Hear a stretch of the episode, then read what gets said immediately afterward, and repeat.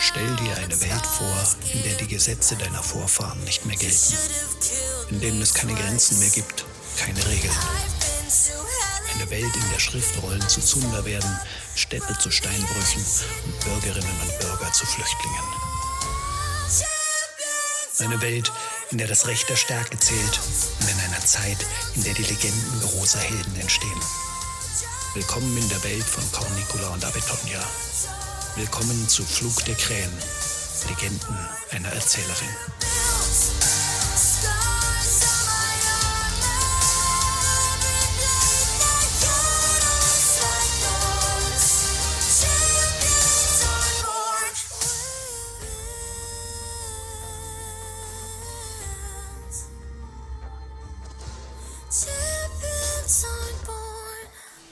Cornicula erzählt.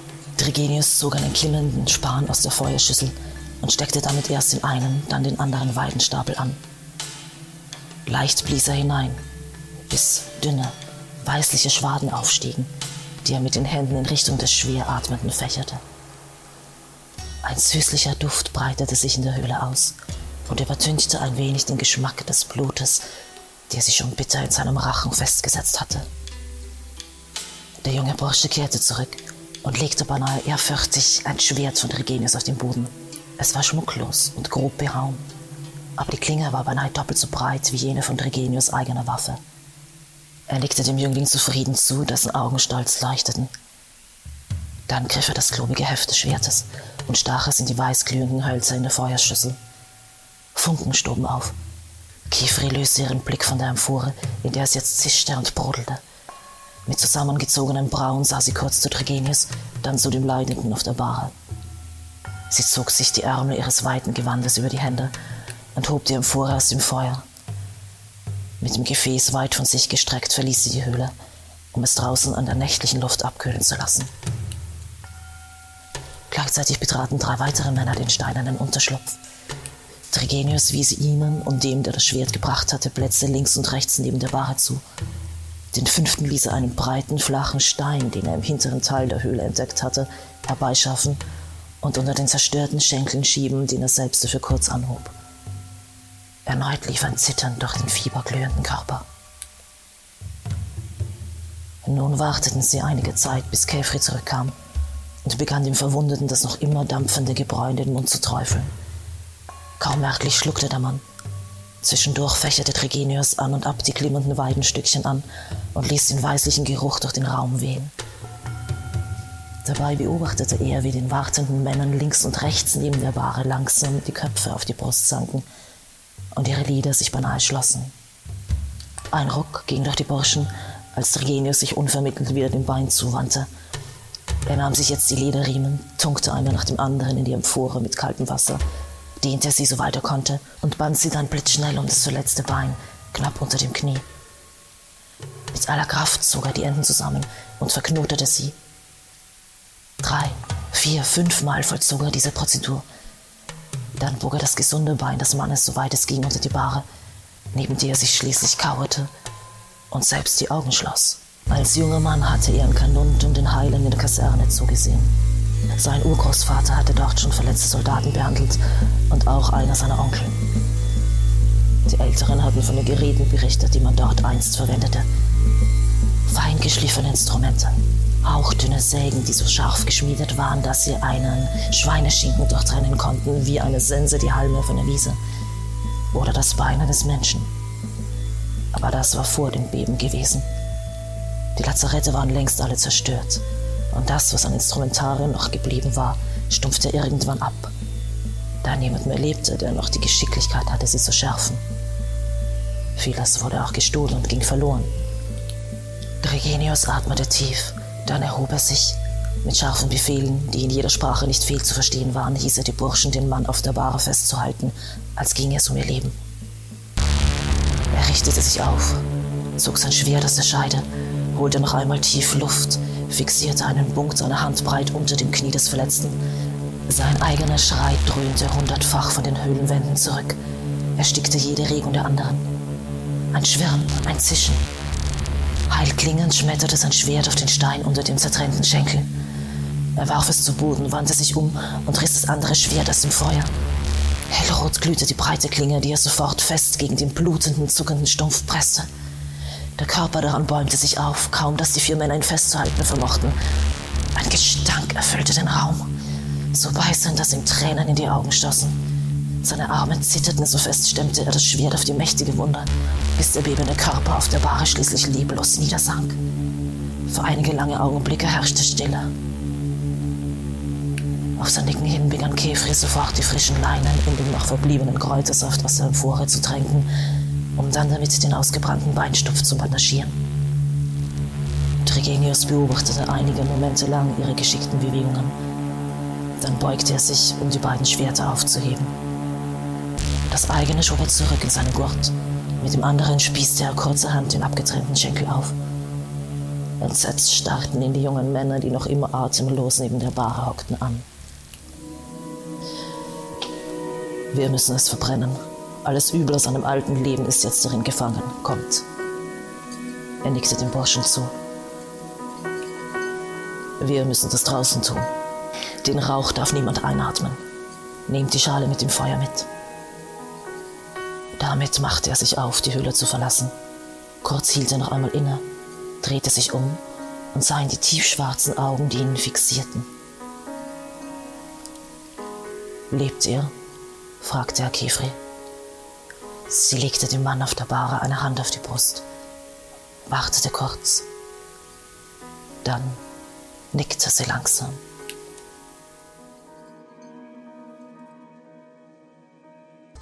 Zwei Tage vergingen, an denen Trigenius regelmäßig nach dem Mann in der kleinen Höhle sah.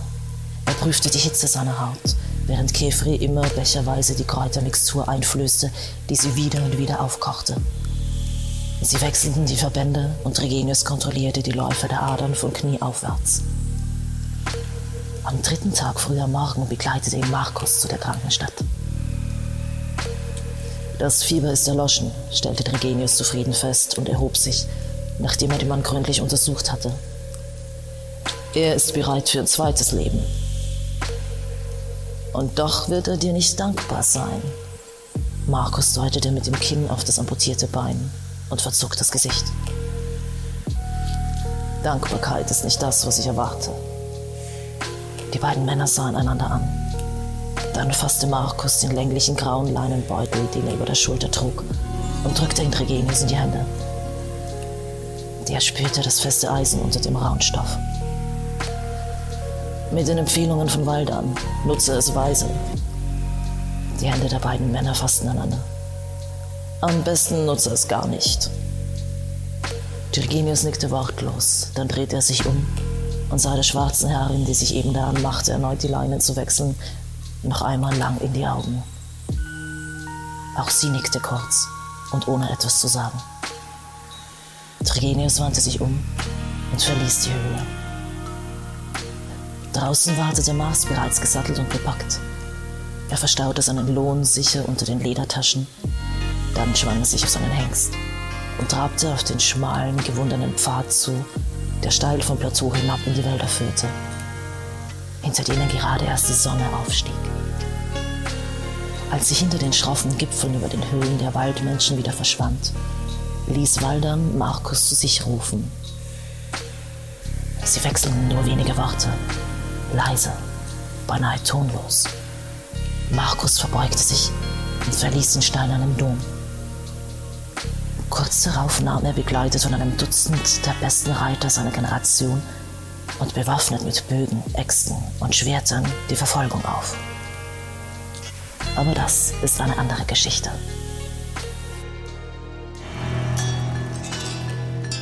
Anno Domini 468. Irgendwo in den Weiden des Norikums am ersten Tag des Septembers. Als wir in der Abenddämmerung des nächsten Tages eine kleine unbewaldete Bergkuppe erreichten, konnte ich zum ersten Mal in der Ferne den Fluss wiedersehen. Der Anblick machte mich unruhig. All meine Gedanken zur Flucht drehten sich um den Moment, an dem wir die Danubia überqueren würden. Und jetzt, wo ich sie sehen konnte, fürchtete ich mich. Ein Tagesmarsch noch, dann würden wir sie erreichen. Ich schaute zu Cornicula neben mir. Auch sie wirkte angespannt. Ihr Blick streifte unruhig über den Wald. Ich rätselte, woran sie gerade dachte. Mit ihr über Möglichkeiten zur Flucht zu sprechen, hatte ich nicht gewagt. Obwohl sie freundlich und fürsorglich war und obwohl sich mein Herz längst auf ihre Seite geschlagen hatte, war ich ängstlich, unsicher. Ich sah den Stolz in ihren Augen und spürte ihren Willen, sich nicht zu ergeben. Niemals würde sie Dienerin irgendeines Kriegsherren sein, dessen war ich mir ganz gewiss. Aber welchen Preis wäre sie bereit für ihre Freiheit zu bieten? Könnte am Ende ich der Preis sein? Immer wenn der Gedanke in mir aufblitzte, verwarf ich ihn und rügte mich selbst für meine Undankbarkeit, meine Eitelkeit. Suchst du was? fragte ich leise. Ich konnte meine Neugier nicht mehr zügeln. Was siehst du denn da? Tauben. Sie grinste, als sie meine verdutzte Miene sah. Ich sehe sie nicht, aber man kann sie hören. Ich lauschte. Dann nickte ich. Und? Mir war nicht klar, warum das Gurren, das aus den Baumwipfeln drang, interessant sein könnte. Hm. Sie leckte sich über die Lippen.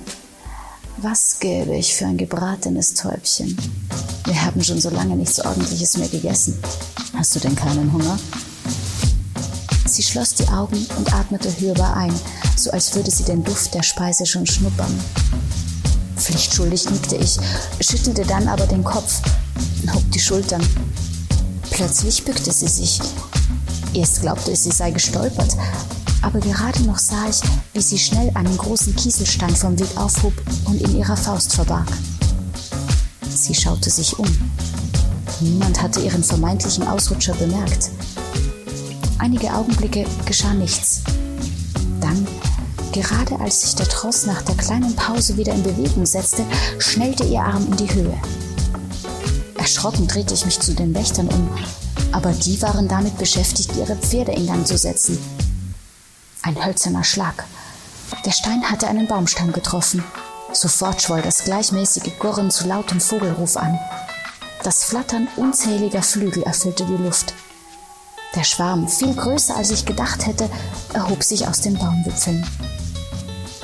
Jetzt reagierten die Krieger. Aufgeregt deuteten sie nach oben. Laut riefen sie einander kurze Wortfetzen zu. Dazwischen glaubte ich, Freudenrufe auszumachen. Schon hatten mehrere ihre Bögen von den Schultern gezogen. Ich sah, wie zwei Männer Netze über den Köpfen schwangen. Dieselben, mit denen sie mich gefangen hatten. Unwillkürlich duckte ich mich. Fünf Mann trieben ihre Pferde in den Wald hinein, den flüchtenden Vögeln hinterher. Pfeile schwirrten, die Netze flogen. Wie in einer Arena wurden die Jäger von den übrigen Männern angefeuert. Und nicht nur von diesen. Auch aus den Reihen der Gefangenen hörte ich aufgeregtes Rufen und Johlen. Mit einem Mal war ein Spektakel im Gange, als wären wir mitten auf einem Marktplatz. Sie will jetzt fliehen. Heiß schoss mir der Gedanke durch meinen Körper. Ich drehte mich zu ihr um, erwartete ihre Anweisungen. Aber sie rührte sich nicht. Wohl als einzige blickte sie nicht in die Richtung der lautstarken Jagd, die sie ausgelöst hatte. Wie schon zuvor ließ sie ihren Blick über die Wälder schweifen, als wäre sie nur hier, um die Aussicht zu genießen. So rasch wie sich die Aufregung verbreitet hatte, so rasch legte sie sich auch wieder. Der kleine Jagdtrupp kehrte zurück. Lachend schwenkten die Männer ihre Beute. Nicht viel mehr als ein halbes Dutzend Tiere reckten sie in die Höhe, der Beifall, den sie dafür von ihren zurückgebliebenen Kameraden erhielten, schien so unangemessen, dass es sich wohl um reine Albernheit handeln musste. Dennoch wurde sogleich eine Feuerstelle errichtet. Kurzerhand hatten sie ihren Plan geändert. Die Raststelle auf dem Hügel wurde zu unserem Nachtlager. Na toll, maulte ich missmutig, als wenig später tatsächlich der Duft von Grillfleisch die Luft erfüllte. Jetzt bekomme ich richtig Hunger. Aber die denken natürlich gar nicht daran, etwas zu teilen. Ich war verwirrt. Mir wollte es so gar nicht einleuchten, was Cornicola im Sinn hatte. Enttäuschung. Ganz offenkundig war eine Flucht nicht ihr Ziel und sie machte auch nicht die geringsten Anstalten, sich mir in irgendeiner Art mitzuteilen.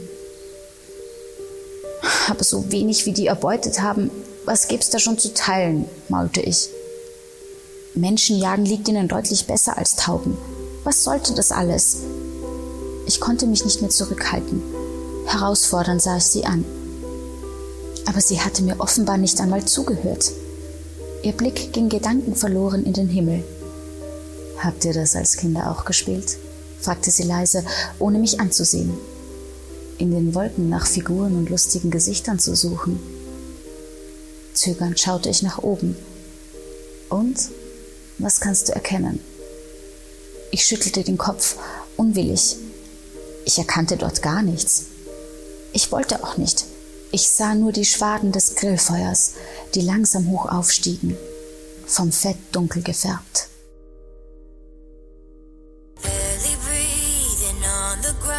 around, you left my body to be found, but scars give me life. You should have killed me twice. I've been to hell and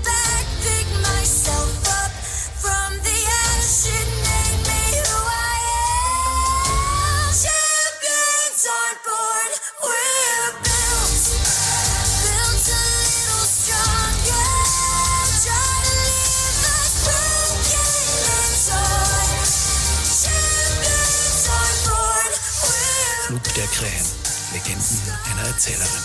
Der Histofiction-Podcast mit Ingeborg Mamlava als Cornicula und Alexandra Kloder-Karner als Avitonia. Buchregie und Produktion Daniel Karenson.